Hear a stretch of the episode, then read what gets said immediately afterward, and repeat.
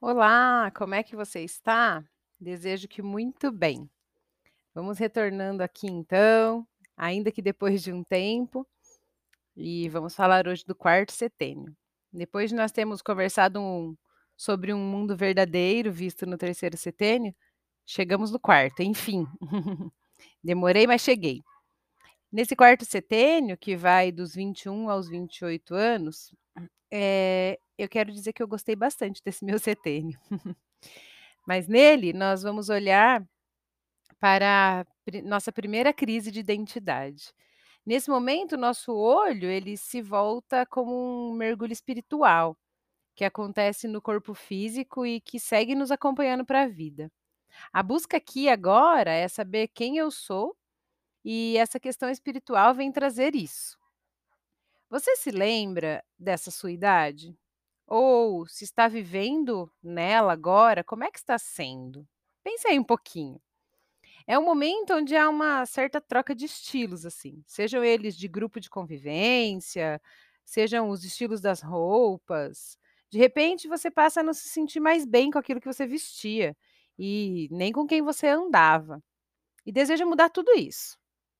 Eu sempre converso com os meus pacientes sobre uma mochila que nós levamos nas costas aí ao longo da vida, e que há vários episódios de interação com essa mochila. Eu gosto muito dessa metáfora. No primeiro setênio, né, as pessoas vão colocando tudo dentro dela pra gente. No segundo, nós vamos colocando coisas que queremos dentro dela. E no terceiro setênio, nós começamos a querer mais espaço nela. E aí, em alguns momentos, parece que ela tá meio que pesada demais. E isso gera um certo incômodo. E aí, então, nesse quarto setênio, é o momento que nós decidimos tirar essa mochilinha das costas e dar uma inspecionada, assim, bem bem criteriosa nela. E, para mais que isso até, nós temos a iniciativa de jogar as coisas que estão lá na mochila e que nós não queremos mais carregar, que não nos fazem mais sentido, tipo, não tô aqui com essa mochila pesada e quero carregar mais isso, eu não quero mais, isso aqui posso posso posso jogar. E tem umas que a gente até quer guardar e tem umas que a gente nem sabe por que que tá ali. E quando a gente tira e fala: "Por que que eu tô carregando isso, né, nessa mochila aí, andando pela vida?".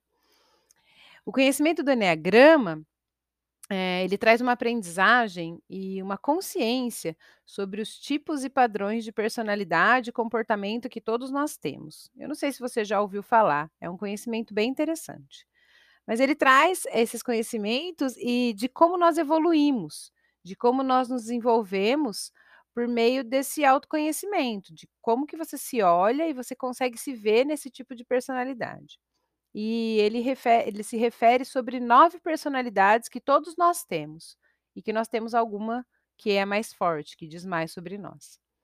E o que nos faz conhecer melhor, e até ter uma ideia, né, da do outro, a partir desse conhecimento dessa personalidade, para uma melhor convivência e para todos os relacionamentos em qualquer sentido. Mas bem, eu citei eneagrama, porque ele leva muito em conta o início desse setênio, desse quarto setênio, como um momento marcante para que essa personalidade, para que esse comportamento seja presente, assim, de forma consciente na nossa vida. Eu tive um professor de eneagrama que ele dizia que assim, que é o momento que você veste a camiseta da sua personalidade escolhida. Ele falou: "Você põe aquela camiseta lá e você só se apresenta com ela, onde você for você mostra ali, o seu número". Eles falam em 9 em 9 personalidades, né, então do 1 ao 9. É o momento que você põe seu número lá, a camiseta do seu número e vai para a vida. Eu já digo que é a faxina na mochila que nos faz encontrar a camisa lá, vesti-la, sabe. Eu estava viajando aqui com essa mochila nas costas e agora eu vou ter que precisar trocar essa camisa, e aí eu fuço lá na minha mochila e falo: "E aqui, achei, eu vou pôr essa aqui, é essa aqui que eu vou". E ela que nos faz continuar essa caminhada. Eh, é o é o se aprontar para sair na rua, sabe, eu falo, é o se aprontar para sair no mundo. E sobre sair no mundo, e para o mundo, é um momento em que nos sentimos encorajados, sabe, impulsionados por aquela chamada revolta do terceiro setênio. Lembra que eu falei que a gente se revoltava um pouco? Que eram os adolescentes rebeldes? Agora, eh, com um pouco mais de pé no chão, é uma busca de ir em frente, como se os instintos mandassem na gente. E até fazemos umas coisas que a gente nem acredita. "Nossa, nem acredito que eu fiz isso, o impulso era tanto que eu fui e fiz, pronto, tá feito". É hora de bater a a a cara na parede, assim, "Vixe, deu com a porta na cara", mas é essa hora. E isso é muito necessário. É necessário que a gente tenha esses acertos e que principalmente a gente erre, que a gente bata mesmo com essa porta na cara, para que possa ter e adquirir experiências de trocas. Porque agora tá em formação o nosso caráter, com pouca clareza, assim, do que se é. Mas por isso ele busca muitos vínculos para se modelar e se tornar o que quer que seja, o que quer ser, aquilo que você quer ser, que vir a ser. Então você busca essas modelagens, quem são os meus referenciais, para onde eu estou olhando e o que eu quero modelar. E aí por conta dessa avalanche de força, do ir para fora, do querer ir, do buscar esse mundo, emocional eh, perdão, emocionalmente vive uma montanha russa, assim, de sentir. É como se deixasse um rastro, assim, onde passa deixa esse rastro, e além de deixar esse rastro, é uma coisa muito um comportamento bem competitivo. E essa força que traz dos 3 primeiros setênios, que é gigante e que consegue trazer uma energia para fazer um montão de coisa, então é aquele período que você quer fazer tudo, assim, ou que você está fazendo. Eu falo nos 2 sentidos, tem hora que eu falo em um e tem hora que eu falo em outro, mas porque algumas pessoas estão vivendo isso, às vezes você está vivendo, e eu quero que você traga isso para sua realidade de novo, para o que você está sentindo, para você lembrar lá de desse momento que você viveu. Então, como eu dizia, é aquele momento que você tem uma força grande, uma energia grande que você quer fazer tudo, faz tudo, faz um monte de coisa, tem tempo, consegue, às vezes, em pouco tempo fazer um monte de coisa, e de uma só vez, e se empolga com isso, né, é muito empolgante fazer tudo isso. E é muito importante também fazer tanto, porque são muito mais experiências, são muito co mais coisas para ver e para dizer que já passou por aquilo. E isso é ótimo, porque no próximo setênio que eu vou falar, essa força e toda essa experiência vai trazer um próximo setênio bem bom. Eh, nesse setênio ainda há uma dúvida do que será no futuro. "O que será que eu vou ser? Eu vou fazer um monte de coisa, né. Que será que vai vir no futuro?". E se se você tiver experienciado muitas coisas, você terá uma maior chance de ser mais assertivo nesse futuro. E aí então eu te pergunto, onde é que está a sua força resoluta na atualidade? Você tem olhado a sua mochila com frequência? Tem gente que pode dizer: "Eita, nem sei dessa mochila, nunca olhei". E se você tem olhado, o que que você tem tirado de lá? Ou o que que você tem optado por deixar lá? O que realmente faz sentido continuar carregando aí, ao longo da vida? Essas revisões na mochila, elas são extremamente importantes para as novas experiências que a gente tem, para o nosso avançar. Então, que tal dar uma espiada aí no que tá tá rolando aí dentro da sua mochila? E então nos 28 anos também, nós experimentamos algo que na verdade nós negamos em muitos momentos.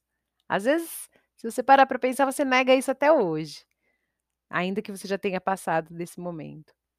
Que doido isso, né? Como que a gente pode negar uma coisa que é nossa? Bom, pois é. Vem aos 28 anos uma crise de presente, assim. Eu falo que as crises são presentes. Lembra quando eu falei das crises lá nos nos episódios anteriores? Se você não ouviu, eu te convido a dar uma olhada lá nos episódios anteriores, que eu falo principalmente no segundo setênio de uma crise, e como essas crises são importantes para o nosso desenvolvimento. Corre lá, dá uma espiada, que tá bem bacana também. Mas a crise que eu me refiro agora é uma crise dos talentos. Ela nos leva a observar que somos muito capazes para realizar algumas coisas e que para outras coisas nós temos dificuldades.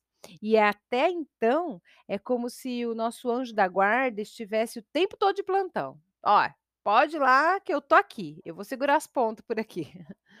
As coisas parece que vêm até nós, né. Ah, eh eh, tudo eu acessei, eu acessei porque a coisa estava ali, era só pegar. E de repente nós entramos numa fase onde o anjo da guarda tira umas férias, e nós temos que buscar as coisas com as nossas próprias pernas. Simplesmente as coisas não batem mais à nossa porta como antes. E isso pode ou não ser um conflito interno. E quando isso é um conflito interno, vem o sentimento de busca meio solitária, assim. Ele traz até um desânimo junto com ele, traz uma falta de suficiência, assim, para continuar. É o momento da crise de falar: "Putz, eu não sou bom nisso", ou "Eu não vou conseguir isso, eu não tenho talento para isso".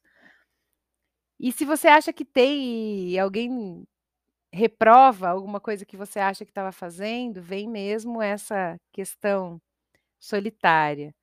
É uma sensação de estarmos sozinhos em algum lugar, caminhando sem a companhia de ninguém. E indo para algum lugar desconhecido e sozinho. E quando você está nessa caminhada, você de repente vê e bum, você está no quinto setênio. E aí eu queria te falar, e a sua caminhada atual, como é que tá? Seu anjo da guarda anda por aí? Ele está se fazendo presente ou como é que está seu caminhar? Solitário? Seu caminhar está acompanhado? E quem é que está te acompanhando? Ou você chamou alguém para te acompanhar? Ou quem é que está te acompanhando? Além do que, quem? Ambos te fazem sentido? Quem está te acompanhando e o que está te acompanhando? O que você está levando aí nesse caminho? Eles te impulsionam ou eles tiram a sua energia? Eles te encorajam ou eles te emorecem? Eu te convido a olhar e principalmente a sentir. Eu desejo que você tenha boas experiências. Eu agradeço a Deus por estar viva e atenta a essas percepções. E a você que me prestigiou nessa jornada de se olhar. Um forte abraço e até a próxima.